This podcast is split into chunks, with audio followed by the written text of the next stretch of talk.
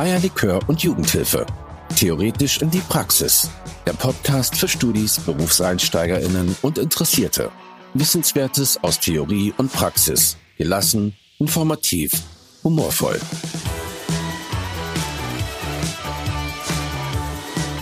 Schönen guten Tag zur ersten richtigen Folge des Podcasts Eierlikör und Jugendhilfe. Vielleicht habt ihr auch eben schon die Einführungsfolge euch angehört und wisst schon ein bisschen, wer hier am Tisch äh, im Büro sitzt. Ansonsten sage ich euch das nochmal kurz. Ich sitze mit Jana und Mike hier. Hallo. Moin. Und heiße selber Olli und begrüße euch zu dieser ersten Folge.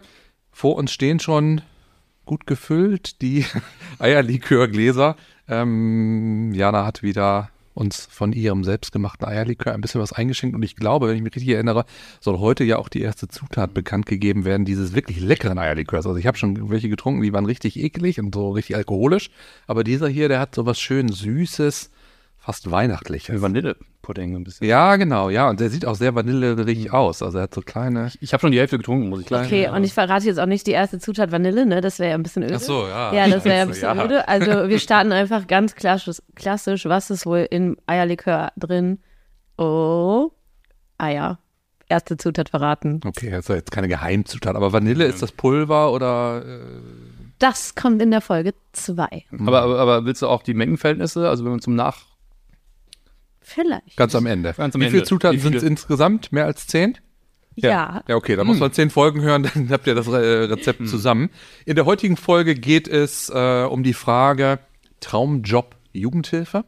Ähm, wir drei sind ja alle in der Praxis äh, der Kinder- und Jugendhilfe tätig gewesen oder noch tätig und beschäftigen uns wissenschaftlich ja auch mit äh, Fragen, die diese Handlungsfelder beschäftigen. Ich glaube, äh, in der Vorbereitung dieser Folge ist uns klar geworden, dass wir alle aus der Kinder- und Jugendarbeit oder Jugendverbandsarbeit irgendwie gekommen sind und über Ferienlager, Ferienfreizeiten, Damals im Ferienlager. Kinder äh, dazu gekommen sind und dann da irgendwie hängen geblieben sind. Ich glaube, das ist auch bei ganz vielen so. Also ich erlebe viele Fachkräfte, auch die, die bei uns beim Träger tätig sind, die auch irgendwie, gut, das mag jetzt an, an, an unserem Träger liegen, dass ich die schon kannte und, und die an Angeboten der Kinder- und Jugendarbeit teilgenommen haben, aber ich glaube, das ist bei ganz vielen so, die irgendwie sich ehrenamtlich schon engagiert haben in, in der Jugendzeit oder äh, dann im Studium und sich dann für ein Studium äh, der sozialen Arbeit, Sozialpädagogik entschieden haben und dann da irgendwie hängen geblieben sind. Wie war das bei dir, äh, Mike? Ferienlagererfahrung? Ich habe ja gerade schon eingeworfen, Sauerland-Ferienlager. Äh, ich weiß nicht, wie es bei euch war, also wo ihr so hingefahren seid. Also wir sind immer von der Gemeinde ähm, im Sommerferienlager ins, Sau ins schöne Sauerland gefahren und da habe ich auch äh, viele Jahre Betreuer gewesen. Das war echt immer schöne Erfahrung. Das war so der erste Kontakt eigentlich mit dem Gegenstandsbereich. Da haben wir gedacht, ah, mit Jugendlichen und Kindern. Ähm, ja, das hat eigentlich immer Spaß gemacht. Ähm, und ich muss auch sagen, ich will jetzt nicht zu dick auftragen, aber es war durchaus noch neben dem Zivildienst und so dann doch auch prägend für dann später die Entscheidung, in dem Bereich dann was zu, zu studieren. Ich weiß nicht, wie es Und dann äh, habt ihr richtig in so einer Schützenhalle geschlafen? Ja, Und- sicher. Oh, Ja, klar. Das war nicht mein Ding, Zelten auch nicht. Das war so richtig rustikal, ne? Also, ähm, ja, ja, genau. War ja schon Next Level. Also Zelten ist ja noch ein bisschen härter. Ich weiß nicht, Jana, wie es bei dir, habt ihr nicht gezeltet? Nee, wir waren ja ganz klassisch auf arme Land, wie man das als gute äh, Nordrhein-Westfalen, glaube ich, in den Sommerferien so macht. Äh, Jugendherberge dann. Äh, nee, ja, das sind so Höfe quasi. Und da äh, bin ich das erste Mal dann so mit Jugendarbeit in Berührung gekommen und bin aber nachher dann in einer anderen Gemeinde selber als Betreuerin mitgefahren, habe das auch geleitet. Und jetzt muss ich mal gestehen, warum ich eigentlich zur Kinder- und Jugendhilfe gekommen bin. Ich wollte eigentlich immer Lehrerin werden. Aber es ist ja schon weit weg von, von Kinder- und Jugendhilfe, oder? Ich wollte Lehrerin werden. Und dann habe ich mir, wollte ich Sportlehramt machen und habe mir in der Vorbereitung zur Sportprüfung, ähm, was habe ich mir gemacht? Ich habe mich verletzt und konnte an der Sportprüfung nicht teilnehmen. Das heißt, es war Schicksal eigentlich. Das war eigentlich Schicksal, dass ich jetzt in der äh, Sozialpädagogik oder sozialen Arbeit gelandet bin. Ja, also die Subjekte waren schon da, aber der Zugang ist natürlich nochmal ein anderer. Genau. Ne? Also wollen wir nochmal herausstellen. Ja. Also Lehramt, da kommen wir auch noch, Lehrerbashing betreiben wir dann Genau. ja auch in weiteren Folgen. Genau. Ja, da das müssen wir vorsichtig später. sein. Das machen Sozialpädagogen viel zu häufig. Ne? Ja, du hast auch schöne Erfahrungen gesammelt, bestimmt. Ja, ich bin in der offenen Kinder- und Jugendarbeit gestartet und dann erst äh, Richtung Ferienlager, Ferienfreizeiten und Kinderfreizeiten und habe da damals, ja, ich sag mal, was heißt das Glück gehabt, aber wir hatten keine Hauptamtlichen da in, äh, in dem Jugendhaus, wo ich am Anfang war und dadurch sehr viel Freiheit, selber Sachen auf die Beine zu stellen, auszuprobieren. Ähm, und dann war irgendwie klar, dass es so in diese Richtung geht. Dann gab es noch einen kleinen Schlenker, wo ich dachte, ach, vielleicht geht's doch über die evangelische Theologie, irgendwie Pfarrer und Seelsorge und da Kinder- und Jugendarbeit, aber das hat sich relativ schnell als, als Quatsch rausgestellt. Und ich bin dann auch beruflich, also auch neben dem Theologiestudium noch, noch immer in der Kinder- und Jugendarbeit geblieben, auf Honorarbasis. Ähm, und dann irgendwann gesagt, nee, jetzt ist es die Pädagogik und dann, äh, dann passt es auch. Da merkte man auch die Notenstimmen und das Thema interessiert mich. Ähm, ja, und dann äh, wurde die Kinder- und Jugendhilfe immer weiter. Also von der Jugendarbeit, bei uns dreien ja eigentlich, dann so weiter in die anderen, äh, in die anderen Felder. Ja, Traumjob, Kinder- und Jugendhilfe, ihr habt ja auch unterschiedliche Handlungsfelder durch. Also äh, Mike, ambulante Hilfen, Erziehungsberatung. Ja, was soll ich sagen? Also, also mein eigener Werdegang ist ja nicht so repräsentativ eigentlich, weil in, also gerade so diese Beratungsstellenarbeit ist ja eigentlich immer sehr, also für Berufseinsteiger sehr vernagelt, also da kommt es ja kaum rein. Ne? Und die meisten landen ja dann schon häufig ähm, so klassisch in der Heimerziehung erstmal so das, wo man auch dann Nachtschichten hat und sowas. Aber ja, das war so mein erster Zugang und äh, ich muss sagen, das war, für mich hat sich das gut angefühlt, weil ich wollte immer Beratung machen und es gibt ja auch viele, die auch von unseren Studis, die sagen, ich will Beratung machen, aber ich muss erstmal in die Heimerziehung, weil ich kein, kein, in der Stadt, wo ich jetzt gerade wohne, keine Stelle äh, irgendwie finde. Ähm, ja, und ich glaube schon, dass da auch viele Fachkräfte zu den Beratungsstellen das schon auch wissen, dass sie sich da wohlfühlen und, äh, sag mal, äh, ja. Dazu kommen wir später auch nochmal. Ich ja. äh, will da jetzt äh, dich gar nicht unterbrechen, aber da haben wir später auch noch ein paar äh, Ideen oder Gedanken vorbereitet. Erstmal soll es jetzt nochmal darum gehen, dass ich einfach nochmal ein paar Zahlen präsentieren möchte, denn 290.000 Menschen arbeiten in der Kinder- und Jugendhilfe. Und das sind ganz schön viele. Ich glaube, das sind sogar mehr als Lehrkräfte, um das wieder Ja. aufzugreifen. Also ich glaube, es gibt mehr Personen, die in der Kinder- und Jugendhilfe tätig sind, als Lehrkräfte an Ja. Schulen. Ne? Ich kenne auch eine bekannte Person, die das auch immer gerne betont. Dass das, Ja, die Ja. kenne ich auch. Ja. Die kennen wir, glaube ich, alle. Da, äh, da habe ich es einfach ungeprüft übernommen jetzt. Ich weiß gar nicht, ob es stimmt. Eigentlich muss man ja als Wissenschaftler das auch immer nochmal empirisch eben nachkontrollieren. Das werden wir dann als Faktencheck nochmal nachliefern. Ja, gut, aber, Aber- aber, Jana ist ja unsere Professorin, die wird das so gut, gut, gut geprüft haben. denke Ich habe auch noch weitere Zahlen vorbereitet. Denn 2018 hat, ohne jetzt die Person zu nennen, die, auf die wir gerade kurz eingehen wollten, hat die AGJ nämlich geschätzt, dass es bis 2025, ich meine, das ist jetzt schon fast, ähm, 125.000 freie Stellen geben wird. Das heißt, Traumjob Jugendamt ist auf jeden Fall immer damit verbunden, dass man eine hohe Sicherheit hat, eine Stelle zu bekommen. Womit hängt dieser gestiegene Personal, dieser gestiegene Personalbedarf denn zusammen? Was schwebt euch da vor? Jetzt wird's fachlich. Oh. Ähm, ja. Gut, ich glaube natürlich eine Ausweitung der Adressatinnenkreise. Also ich sag mal, äh, wo früher die Kita äh, nur von, von gewissen äh, Familien in Anspruch genommen wurde und heute allen zur Verfügung steht. Ganztagsbetreuung äh, hat zugenommen und ich glaube auch so die, die, äh, die Wertschätzung oder auch äh, der, der Stellenwert in der Gesellschaft von, von Kinder- und Jugendhilfe hat, glaube ich, zugenommen. Hat sich auch verändert, glaube ich, als nicht nur so eine ja, ich sag mal, sozial disziplinierende Instanz, sondern tatsächlich irgendwie, ja, auch, auch was bildungsorientiertes, partizipatives, was junge Menschen tatsächlich auch begleitet. Also das ist auch das, was, was mich immer in der, in der Praxis äh, zu diesem Traumjob schon hinbringt.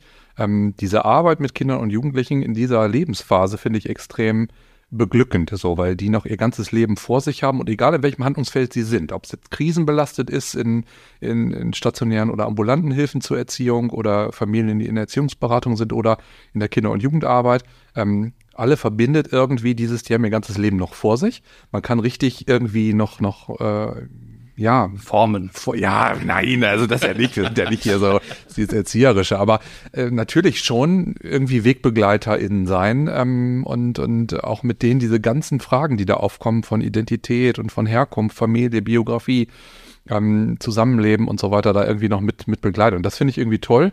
Und das hört auch nie auf. Also auch wenn ich jetzt äh, in der Praxis war, ich war vor ein paar Tagen noch äh, bei uns im Jugendzentrum und da war richtig voll und richtig viel los und Billardturnier und äh, das war schon irgendwie cool und, und hat viel Freude gemacht. Mike, nochmal auch die Frage an dich. Warum glaubst du, ist dieser enorme Fachkräftemangel festgestellt worden oder warum wird es den geben und warum ist die Jugendhilfe da so eine sichere Bank für angehende Fachkräfte? Naja, also aber der unromantische Teil ist ja vielleicht so dieses Demografie-Ding auch. Ne? Das natürlich auch, also zumindest bei Beratungsstellen ist es so, weil da haben wir eine relativ hohe äh, Konstanz und eine geringe Fluktuation, weil die Leute sich da wohlfühlen. Und da merkt man jetzt gerade auch, dass gerade ganz viele Leute da auch in Rente gehen, in Ruhestand gehen und da auch jetzt dann viele Stellen sich auch einfach ergeben. Äh, und ich äh, zitiere immer gerne einen Kollegen von mir, der Leiter einer Erziehungsberatungsstelle ist, der sagt, in den 90ern hatte ich da teilweise 70 Bewerbungen liegen und heute bin ich froh, wenn ich da zwei, drei vernünftige habe. Ne? Also ich glaube, der Markt ist, glaube ich, gerade in vielen Bereichen sehr, sehr gut. Und ähm, ja, das ist ja auch eben eine Chance. Ne? Und ähm, ja, letztendlich, ähm, ja, ich meine, selbst wenn es in der Beratungsstelle ist, ist ja wirklich so, da, da, das ist so wirklich der beliebteste Bereich häufig. Ne? Und wenn selbst da schon Stellen frei sind, dann wird, glaube ich, deutlich, dass wir wirklich Fachkräftemangel haben und dafür auch für Studierende ähm, in dem Bereich da viele Optionen bestehen. Ne? Ja. Und das, was du gerade sagtest, ist für Studierende ein großer Bereich. Eben besteht, das möchte ich auch nochmal bestärken, weil es gibt einfach Bereiche, die wachsen, die sich verändern. Gerade nochmal, wenn wir an die Inklusion denken, den Ganztagsausbau der Schulen, O3-Kita-Ausbau haben wir, brauchen wir gar nicht mehr drüber reden, aber das hat eben all das bedingt, dass es eben diese steigenden Zahlen einen größeren Bereich, mehr Flexibilität, mehr Vielfalt an Jobangeboten auch für angehende Fachkräfte gibt. Und Fachkräfte, die es schon sind, weil da ist ja so ein bisschen die Frage, wie lange bleiben die eigentlich an welchen Orten? Ich glaube, dass Fachkräfte heutzutage viel genauer überlegen, äh, wo möchte ich hin, in welches Handlungsfeld, was für ein Träger ist das ähm, und tatsächlich auch die, die Träger so ein bisschen ja, ich sag mal, innovativer, moderner werden müssen, um Fachkräfte noch zu erreichen. Ähm, und, und ich sag mal, wo man früher gesagt hat, der öffentliche Träger, das ist da die sichere Bank, da will ich auf jeden Fall hin, ASD und, äh, und sowas. Das hat sich, glaube ich, schon sehr stark verändert und erlebe ich in der Praxis auch, dass da ähm, teilweise dann doch auch die, die, die, die Arbeitssituation so ist, dass sie nicht zufriedenstellend ist für, für Mitarbeitende da ähm, und man genau guckt. Also ich erlebe bei meinem Träger sehr viele Fachkräfte, die genau wissen, was sie auch wollen und wo ich auch schauen muss, wie kann ich als Träger die, ähm, ja, ich sag mal, die halten ähm, und denen auch möglichst viel anbieten. Also wenn bei mir äh, beim Träger Fachkräfte eine Fortbildung, äh, Supervision ähm, und, und auch flexible Arbeitszeitmodelle und so weiter, das muss äh, möglich sein, sonst wird es, glaube ich, langfristig schwierig. Und ich glaube auch, das ist für die Attraktivität von so Handlungsfeldern ähm, glaube ich, auch, auch wichtig ist, dass, dass man irgendwie auch die Möglichkeit hat, Sachen weiterzuentwickeln und zu verändern, sonst bleibt man da nicht. Da würde ich gerne auch nochmal zu ermutigen, weil ich erlebe oft auch Fachkräfte in Supervisionsprozessen, die bei einem Träger so ein bisschen wie gefangen sind und gar nicht wissen, was es rechts und links noch gibt. Und es gibt wirklich wahnsinnig viele tolle ArbeitgeberInnen, die das ermöglichen, was du gerade sagtest, die flexible Arbeitszeiten ermöglichen, auch in der Kinder- und Jugendhilfe, sodass die Kinder- und Jugendhilfe an der Stelle auch wirklich ein attraktives Handlungsfeld oder ein attraktiver Traumjob einfach sein kann. Ähm, das wird oft unterschätzt und ähm, ja, gerade mit natürlich ähm, 24-Stunden-Schichtdiensten, da braucht es einfach eine gute Teamstruktur, damit es auch funktionieren kann und damit man auch da glücklich werden kann. Aber es gibt Leute, die damit wirklich auch glücklich werden können und das finde ich wirklich cool, wenn man einfach in, einer, in einem guten Umfeld ist, wenn man diese Arbeitszeiten mitbestimmen kann. Wann habe ich meine 24-Stunden-Schicht? Wann gehe ich arbeiten? Das ist einfach wahnsinnig cool dann, glaube ich auch. Ja, ich glaube, da verändert sich einfach auch ganz viel. Ne? Es gibt ja auch eher, sagen wir mal, ohne Namen zu nennen, es gibt natürlich auch eher konservative Träger ne? und auch Kommunen, wo dann gewisse Sachen vielleicht nicht gehen. Aber mein Olli, du hast ja selber auch einen Träger und kannst da ja auch so ein bisschen, äh, hast ja gerade schon ein bisschen dargestellt, man kann das ja auch anders aufziehen. Ich glaube, das wird, glaube ich, schon, ähm, deshalb passt auch dieser Begriff, also diese, diese Benennung der heutigen Folge Traumjob Jugendhilfe ist schon ganz gut. Ich glaube, dass ähm, doch heute so BerufseinsteigerInnen ziemlich viele Optionen haben, nochmal links und rechts zu gucken. Also vielleicht nochmal anders, als das so in den 80er, 90ern waren oder so. Dass man noch viel mehr Möglichkeiten hat, auch sich auch gezielt vielleicht einen Arbeitgeber, nicht nur ein Handlungsfeld, sondern auch einen Träger und einen Arbeitgeber auszusuchen. Ich kann mir durchaus auch vorstellen, dass da die kleinen Träger auch von profitieren. Mhm. Also gerade Träger, die nicht nur ein Handlungsfeld bedienen, sondern auch eine Flexibilität innerhalb der Handlungsfelder haben. Ähm, wir haben zum Beispiel eine Mitarbeiterin, die in der offenen Kinder- und Jugendarbeit tätig ist, äh, die gesagt hat, ich würde da gerne die Stunden ein bisschen reduzieren. Ich hätte mal Lust, Einzelfallhilfe, ambulante Hilfen zu machen.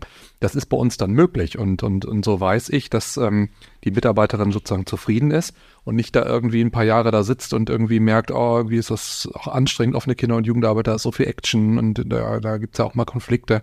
Ähm, da sozusagen auch dann die Möglichkeit zu haben, als Träger zu sagen, ja, guck mal an, wir, wir können auch mal was verändern oder du kannst auch mal zeitweise deine Stunden reduzieren oder mach doch nochmal eine Fortbildung zum Thema, dass du in deinem Handlungsfeld nochmal was Neues ausprobierst. Also da so eine Offenheit als Träger zu haben und nicht nur die Arbeitskräfte als Arbeitskräfte so anzusehen. Ne? Das ist, glaube ich, wichtig. Und da auch einfach in Prozesse reinzugehen und selbst zu schauen, wo will ich hin, was möchte ich eigentlich, wie möchte ich mein Arbeitsfeld gestalten, damit man das auch einfach selbst anregen kann, mitgestalten kann.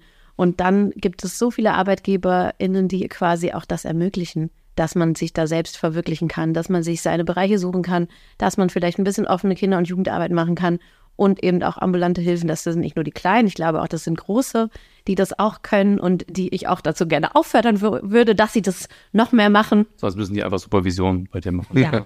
ja. Also- Wollen wir mal einen kleinen Werbeblock Ja, aber was macht man denn, wenn man jetzt in so einer Situation ist, du bist beim Träger tätig, du bist in einem Handlungsfeld und merkst, oh, irgendwie ist es schon anspruchsvoll. Also ich sag mal, die, die, die Arbeit in, ja, eigentlich allen Handlungsfeldern der Kinder- und Jugendhilfe ist ja durchaus auch, auch herausfordernd und, und anspruchsvoll und, und ja, da sind viele Krisen und da ist viel, viel Action. Was können die machen, außer sofort den, den, den Träger zu wechseln? Puh, äh, Mike atmet auch durch, deswegen fange ich mal kurz an. Wir haben bei Also- euch beim gleichen Träger gearbeitet. Wir wollen gar kein Trägerbashing machen, aber was kann man machen? Ich denke, man sollte sich selbst darauf, also man sollte sich selbst auf feste Beine stellen und sagen können, was will ich eigentlich? Und daran hapert es ja oft schon. Und das ist ja oft, was möchte ich eigentlich, was will ich, was möchte ich, wie möchte ich arbeiten, wie möchte ich mein Leben gestalten? Möchte ich lieber 60 Stunden die Woche arbeiten oder 30, entspannt, keine Ahnung, Work-Life-Balance. Ja, möchte ich das oder halt auch eben nicht. Nicht, dass wir alle von, nicht, dass wir alle nur 30 Stunden, die hier am Tisch sitzen, arbeiten würden. Aber das beschäftigt ja einige. Und da ist es eben ganz, ganz wichtig zu wissen, was möchte ich und wie kann ich das feststellen, was ich möchte und wie kann ich da meine Bedürfnisse an meinen Vorgesetzten oder Vorgesetzte anbringen. Ich würde es auch einfordern, glaube ich. Ja, aber dazu kann man nur ermutigen. Ich glaube, dass es gar nicht so leicht ist. Das hängt ja auch immer von den Strukturen ab. Ich glaube, das Thema Organisationsentwicklung und so, das muss nochmal ein eigenes Thema in einem Podcast werden. Da ist es einfach komplex. Ich denke mal, das wird bei dem einen Träger, ähm, wo die Hierarchien vielleicht flacher sind, äh, leichter gehen als in einem anderen Träger, wo die Ja. Hierarchien vielleicht. Aber man kann auch jetzt die Träger, selbst wenn man zu demselben Träger gehört, kann das ja regional auch schon wieder, steht und fällt das ja manchmal mit den Personen, die dann da irgendwie Ja. tätig sind. Ne? Ich finde eine Sache noch ähm, spannend, die du gerade, Diana, die du gerade gesagt hast, ähm, dieses äh, bezogen auf die Organisation, würde ich das noch mal ein bisschen weiten wollen. Ich finde, dieses Handlungsfeld ähm, oder dieser Traumjob Jugendhilfe drückt sich auch nochmal dadurch aus, jetzt bei unseren Studierenden zum Beispiel, dass ähm, du so wahnsinnig viele Möglichkeiten hast. Das fand ich im Studium, aber das, also, das ist ja Fluch und Segen zugleich. Du hast, du weißt, okay, ich studiere und ich weiß noch gar nicht, wo es hingeht und irgendwie ist das so ein, so, ein, so ein Prozess, man macht dann ein Praktikum, man liest dann mal was, man vertieft dann mal was und dann steigt man irgendwo ein und bleibt dann da erstmal hängen. Aber relativ viele Studis sagen auch, naja, eigentlich wollte ich jetzt zum Beispiel gar nicht erst in die Heimerziehung, aber jetzt gerade gefällt es mir doch ganz gut, aber perspektivisch würde ich mich dann doch nochmal wieder verändern wollen. Und ich glaube, das ist für den Bereich Jugendhilfe, jetzt mal abseits von Beratungsstellen, aber das ist noch ein eigenes Thema, glaube ich eigentlich schon fast Standard, dass man da auch im La Laufe seiner Berufsbiografie immer mal wieder auch überlegt, vielleicht in so gewissen Zeitabständen, so nach zehn Jahren, ah, jetzt mache ich doch noch mal was anderes. Ne? Also ich kenne relativ viele Leute, die gesagt haben, ich bin dann in eine Heimerziehung eingestiegen, dann war ich im Jugendamt und jetzt merke ich, brauche ich mal irgendwie was, was anderes wieder, was ruhigeres oder nochmal eine ganz neue Herausforderung. Also ich glaube, das bietet ja dieses ähm, Handlungsfeld einfach auch. Und ich glaube, das ist sehr, sehr positiv. Und das ist auch nochmal, ich habe ja mal erzählt, dass ich mal Lehrerin werden wollte, vielleicht schon lange her. Das ist das Aber das ist halt das Kontrastbeispiel. Du bist Lehrerin geworden, du bist ja Professor, Hochschullehrerin und da ist es nicht ganz verkehrt. Ja, aber Professorin klingt das schöner als Hochschullehrerin, weil ich sie nämlich nicht als Lehrerin definiere, sondern als äh, genau berufen für diesen Job. Und das ist nochmal irgendwie was anderes, als wenn ich wüsste, ich hätte mein ganzes Leben lang jetzt sechs Wochen Sommerferien. Also nicht, dass ich die sechs Wochen Urlaub gut finde, aber ich hätte immer nur diese sechs Wochen Sommerferien und nicht mal einen Donnerstag, keine Ahnung, eine schöne Fortbildung oder irgendwie ein bisschen mehr Abwechslung. Vorlesungsfreie Zeiten sind natürlich auch schön, aber es ist einfach was anderes und ähm, man hat einfach so eine Bandbreite an Möglichkeiten in der Kinder- und Jugendhilfe. Und dann ist auch nochmal die Frage, die ich mir gerade gestellt habe, warum macht man das eigentlich? Also wir sind so ein bisschen über die offene Kinder- und Jugendarbeit dahin gekommen und das ist ja bei vielen der Studierenden, die vor mir sitzen, so, dass sie irgendwie mal Berührung mit der Kinder- und Jugendhilfe hatten und dann selbst gemerkt haben, ah, das will ich auch. Und dann ist ja oft so, warum will man das? Ich möchte Leuten helfen. Das Helfersyndrom. Das Helfersyndrom. Ich glaube, das sollten wir auch noch mal kurz betrachten, weil das spielt da auch mit rein, wenn man an Traumjob Jugendhilfe denkt, dass das auch immer was sehr Idealistisches an sich hat. Man will was für die soziale Gerechtigkeit irgendwie seinen Beitrag leisten. Und ich finde, das muss man einfach jeden Tag in diesem Job diese Verantwortung mitdenken, was eine immense Bü- Bürde so ist oder ein kleiner Rucksack, den man immer da mit sich schleppt. das gehört aber eben zu diesem Traumjob. Und das ist eben ganz wichtig, dass man da aber auch hinschaut, warum will ich eigentlich helfen? Das hat auch immer einen eigenen, ein eigenes Interesse. Und das finde ich eben auch ganz wichtig, dass man das einfach reflektiert. Ja, ich glaube, das ist, ist schon extrem wichtig, weil letztendlich kommt es ja häufig vor, wenn wir mit Adressatinnen äh, in Kontakt sind, dass wir schon so eine Idee oder Vorahnung haben, was könnte der Weg sein oder wo müsste man jetzt was tun, damit sich das und das äh, entwickelt und letztendlich selber äh, sich, sich einzugestehen, dass das dass der Weg vielleicht ein anderer ist, den die Person dann geht ähm, und, und äh, selber auch, auch sich für andere Situationen entscheidet, die vielleicht dann auch mal ja tatsächlich in eine Sackgasse führen, das selber zu akzeptieren und dann zu sagen, ich kann da nicht groß helfen, ist, glaube ich, schon eine wichtige Erkenntnis. Und das spricht, glaube ich, auch für so eine reflektierte Praxis. Also, dass man nicht nur sagt, wir haben jetzt die, die, die äh, Ausbildung und Qualifikationsphase, sondern letztendlich ist das etwas, was, was immer erhalten bleiben muss, über Fortbildung, über Supervision, über ein Masterstudium vielleicht nochmal, dass man tatsächlich immer auch mal wieder so einen fachlichen Input hat und nicht sagt, okay, ich bin jetzt fertige Fachkraft in Anführungsstrichen und bin jetzt im Handlungsfeld, ähm, sondern gerade dann, wenn man da ist, müssten eigentlich wieder die Inputs kommen, und die gibt es ja auch ganz viel, ähm, dass man die dann auch in Anspruch nimmt und sagt, ich will nochmal irgendwie da mit einem anderen Blick drauf gucken. Aber das ist ja auch nochmal wieder das Schöne, ähm, wie gesagt, kein Lehrerbashing, aber die Möglichkeiten hast du in der Jugendhilfe. Du kannst diese reflexive Praxis leben. Du kannst immer wieder, also viele Fachkräfte auch, wenn man sich selber jetzt mal so Forschungs-, eigenes Forschungsmaterial anschaut, die sagen auch, ich arbeite in der Jugendhilfe, weil ich kann hier immer wieder noch was dazulernen. Das ist eigentlich wie so lebenslanges Lernen, nur im Job. Ne? So, ich bin nicht, also ich habe, also einer hat mal gesagt in einem Interview, ich bin, ich habe das Gefühl, ich bin nie fertig. So, und das kann natürlich auch wieder Fluch und Segen sein, dass man das Gefühl hat, boah, irgendwie habe ich das Gefühl, ich komme irgendwie nie so richtig an, weil es immer noch weitere Optionen, Möglichkeiten gibt. Auf der anderen Seite ist es aber auch, glaube ich, für viele, also ich denke mal für uns wahrscheinlich auch eingeschlossen, ein schönes Handlungsfeld, weil du weißt, du kannst immer noch wieder dich erweitern und verändern. Ja. Und ich sage immer in der Supervision, wenn ihr denkt, ihr seid fertig, dann solltet ihr aufhören. Ja, ja das sollten diese, vielleicht auch einige zu Herzen. Also diese, diese, diese, Flexibilität, die ist halt einfach toll. Ne? Diese Vielfalt ähm, und ich sag mal, wir äh, lehren ja keine Handlungsfelder oder keine spezifische Lehre zu Handlungsfeldern, sondern es sind ja sehr viele äh, Methoden und auch Theorie, die sozusagen handlungsfeldübergreifend ähm, eine Rolle spielen. Und dann kann man nochmal gucken, was brauche ich in dem Fall von Beratung jetzt nochmal mehr oder was brauche ich im, im Bereich offene Kinder- und Jugendarbeit nochmal mehr. Und dann ist auch nochmal spannend, ich, also es gibt über 170 Studiengänge in Deutschland, die der sozialen Arbeit nur, Sozialpädagogik ist mal gar nicht mitgezählt, die auf diesen Job vorbereiten. Und das ist ja einfach wahnsinnig spannend, was da gerade passiert in, der, in den ganzen Ausbildungsgängen, weil es sprießen ja gerade wahnsinnig viele Private auch. Mhm. Ja, private Hochschulen. Ja. Kennst viel. du da jemanden, der da arbeitet? Ja, wir haben selber auch eine duale Studentin, die ähm, an einer privaten äh, Hochschule ist. Und ähm, ja, die sind noch sehr im Aufbau. Also zur Qualität äh, kann ich noch gar nicht viel jetzt, viel jetzt sagen. Aber was die natürlich schon haben, ist, die haben auch was, äh, alles das, was wir gerade zur Arbeit besprochen haben, haben die für Bildung schon. Also tatsächlich diese dualen, praxisintegrierten Sachen, die haben äh, Fernstudiengänge. Also die haben schon ein Portfolio, wo wir jetzt, ich sag mal, an den Fachschulen oder Universitäten äh, durchaus noch ausbaufähig äh, sind.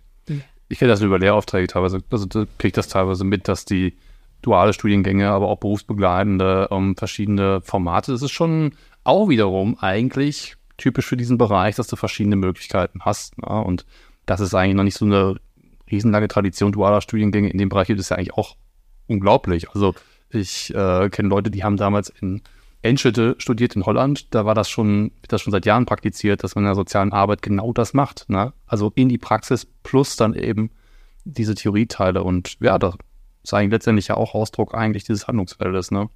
Und ich hoffe auch, dass wir so ein bisschen durch die Pri privaten Hochschulen auf jeden Fall nicht so, so in diesen ganz krassen Fachkräftemangel reinkommen. Das kann ja auch einfach total wichtig sein für den Arbeitsmarkt. Das kann den nochmal äh, ja, in Schwung ein bisschen bringen. Und was dann auch eben wichtig ist, ist, wenn wir an die privaten Fachhochschulen denken, dass die halt eben, wie du schon sagtest, dass Duale einfach nochmal ganz anders im Blick haben. Und ich habe immer so ein bisschen Angst, dass wir das Fachkräftegebot in der sozialen Arbeit immer irgendwann über Bord werfen.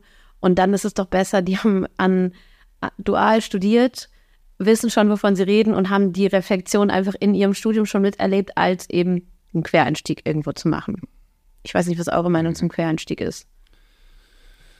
Ja, sicherlich ähnlich. Ne? Also ich finde, das ist ja auch immer, ähm, man muss es wertschätzen, wenn jemand sowas macht. Das ist so wie Ehrenamt und gleichzeitig, ich glaube, Hans Tiersch hat es mal gesagt, also auch das Thema Ehrenamt ist noch ein anderes Thema, aber ehrenamtliche Arbeit ist ja auch die geheimnisvolle Verwandlung von professioneller Arbeit in unbezahlte Arbeit. Das finde ich auch ein sehr schönes Zitat, weil das ist natürlich ein Risiko. Ne? Und äh, da kann sowas natürlich helfen, dass wir den Fachkräftebedarf, den wir haben, dass der auch geschlossen wird. Ne? Auch wenn es manche Leute gibt, die vielleicht gerade so diese Studiengänge aus einer konservativen Brille gesehen nicht so toll finden. Aber ich glaube, es ist immer noch besser, als ähm, wenn, sieht man ja, mal auf den Kita-Bereich kriegt man das ja häufig mit, dann kriegt da einer irgendwie so eine Schulung, ne, irgendwie im Quereinstieg und dann reicht das irgendwie aus. Und das sind natürlich schon so Gefahren, so der Deprofessionalisierung, die man da auch sieht. Ich weiß nicht, Olli, wie du das siehst. Also ich würde vor allem mal sagen, ein Studium macht keine gute Fachkraft. Also äh, es reicht ja nicht aus, sozusagen äh, die jetzt ein curriculares Studium durchlaufen zu haben. Äh, bei uns an den Universitäten ja sogar noch mit deutlich weniger Praxiskontakt als an den Fachhochschulen. Und ähm, von daher äh, denke ich, dass, dass vieles tatsächlich auch erst im Beruf kommt und Fragen von Haltung und, und diese Sachen, die auch eine große Rolle spielen, die wird es schwer äh, zu lernen geben im, im Studium. Von daher bin ich da Aber sehr dann offen. ist ein duales Studium doch wieder eine Chance, weil man weiß ja, dass Ja. sich das, dass sich eine Fachkraft besonders in den ersten Jahren nach der, nach dem, nach der Ausbildung ähm, quasi, ja, ähm, helft mir mal, ähm, ja, dass sie ihren, ihren beruflichen Habitus in den ersten Jahren nach dem Berufseinstieg erstmal bildet. Und da ist ja eben die Frage, wenn das dual passiert und reflektiert ist, das ist doch eine wahnsinnig große Chance. So. Und dann fällt mir noch ein, was, ähm, was ich auch noch sagen wollte, ist, wenn man an Traumjob denkt, da muss man immer auch die Seite des Verdienstes mitdenken. Ah, also Echt? Geld ist nicht alles. für einige schon, für andere häufig in, in Vorstellungsgesprächen. Gilt es auch nicht alles. ähm, Ich glaube, dass durch den Fachkräftemangel tatsächlich auch, auch so, so Fragen von Bezahlung auch nochmal eine andere Rolle spielen werden. Denn ich erlebe schon, auch dann, wenn wir Bewerbungsgespräche führen, Fachkräfte, die schon genau wissen, was sie auch wollen. Und ich habe als Arbeitgeber auch gar nicht groß die Möglichkeit zu sagen, nee, wir machen nicht eine Stufen, äh, Erfahrungsstufe übernehmen wir nicht und sowas. Das glaube ich schon. Leichte Veränderungen gibt's ja auch äh, jetzt durch, durch Tarifanpassung. Ähm, aber ja gut, reich nicht, aber es ist auch nicht, dass man arm ist. Nee, und was ich auch nochmal sagen will, ist, lasst uns bitte in der Kinder- und Jugendhilfe nicht immer hinter diesem Fachkräftemangel verstecken. Den gibt es in allen Bereichen und alle werden irgendwie damit fertig und lasst uns einfach nicht das, also es gibt's ja, aber lasst uns bitte einfach nach vorne schauen und schauen, dass wir alle unser Bestes geben und dann kriegen wir das irgendwie gemeinsam hin. Und es gibt Gott sei Dank gerade so viele Leute in Ausbildung, dass wir uns, dass wir vielleicht ein bisschen beruhigt, beruhigter als andere Bereiche in die Zukunft da sehen können. Gehalt, da wollte ich noch was zu sagen. Oder Mike, willst du erst? Nee, ich hatte noch neben dem Gehalt, was aber auch durchaus korrespondiert, ist ja auch die Frage der, äh, ich glaube, dass das Gehalt wichtig ist, aber ich glaube auch, dass die Sicherheit auch wichtiger geworden ist, gerade in so unsicheren Zeiten. Und ich glaube, das Thema Befristung und so Projektstellen und sowas, das ist, glaube ich, eher nochmal größere Baustelle. Und das wird natürlich in, auf einem Arbeitsmarkt, wo man merkt, da ist eh Fachkräftemangel, werden die Jobs wahrscheinlich tendenziell auch ein bisschen schwieriger sein zu besetzen. Ne? Aber Vielleicht noch ein Gedanke, bevor wir den Sack dann zumachen. Was, glaube ich, auch wichtig ist, ist die gesellschaftliche Akzeptanz und, und auch die Sichtbarkeit von Kinder- und Jugendhilfe. Die ist, glaube ich, ganz extrem wichtig und auch noch durchaus ausbaufähig. Also nur in seiner Einrichtung zu sein und nicht nach außen auch mal zu informieren und, und auch Menschen, also ich bin ja ein großer Fan auch von Kooperation und von Öffnung, ähm, dass tatsächlich man auch mal weiß, was passiert da eigentlich? Was machen die da? So, das ist, glaube ich, was, was, äh, was deutlich wichtig, wichtiger wird und auch mehr Bedeutung haben sollte. Wollen wir noch ein Eierlikör So, trinken? ja, ein Eierlikör noch. Ich wollte doch noch was zum Gehalt sagen. Kannst Also, du mal einschenken, oder? ich habe mich mal informiert und wenn man in der Stufe 14 im Sozial- und Erziehungsdienst anfängt, das ist also ungefähr das, was man bei einem Jugendamt im Berufseinstieg verdienen würde, dann hätte man in Steuerklasse 1 am Ende 2300 Euro ungefähr raus. Einem freien Träger, zum Beispiel in der sozialpädagogischen Familienhilfe, mittlerweile so um die 2200 Euro, auch natürlich in Steuerklasse 1, netto gerade. So, das einfach mal, damit wir so ein paar Zahlen haben, weil alle fragen immer, wie viel ist das jetzt am Ende des Tages, Frau Demski? Berufseinstieg, ne? ja, Dann- Berufseinstieg, Gut. Steuerklasse 1. Das ist weniger als im Lehramt, aber dafür haben wir ein bisschen mehr Spaß Ja. als im Lehramt. Hast du was drin bei Ja. mir jetzt hier noch? Ja, ich habe was drin und ähm, natürlich kommen wir noch zur Reflexionsfrage am Ende. Ach, Ja, ja, Roddy und ich haben versucht, über die Eierlikör-Frage äh, sich so ein bisschen abzulenken. Nein, die habe ich vorbereitet. Ja, dann stell die schon mal, wir können ja dabei ja, schon mal denken. könnt mal dabei trinken, weil wir, wir sind ja angefangen mit Traumjob. Wir hatten jetzt viele Themen. Ist die Kinder- und Jugendhilfe ein Traumjob? Sie ist, äh, sie stellt eine hohe Sicherheit dar. Es gibt verschiedene Möglichkeiten, in denen man arbeiten kann. Das Gehalt ist in Ordnung. Und zum Schluss möchte ich eben die Frage mitgeben, ähm, welchen Traum habe ich mir eigentlich zuletzt erfüllt? So nachdenkliche Gesichter. Sollen wir jetzt beantworten? Nein, Ach ihr müsst es nicht so. beantworten, das ist für die ZuhörerInnen. Und ähm, nochmal, also welchen Traum habe ich mir zuletzt erfüllt und wie hat sich das eigentlich angefühlt? Und damit würde ich gerne die heutige Sendung beenden, die heutige Podcast-Folge.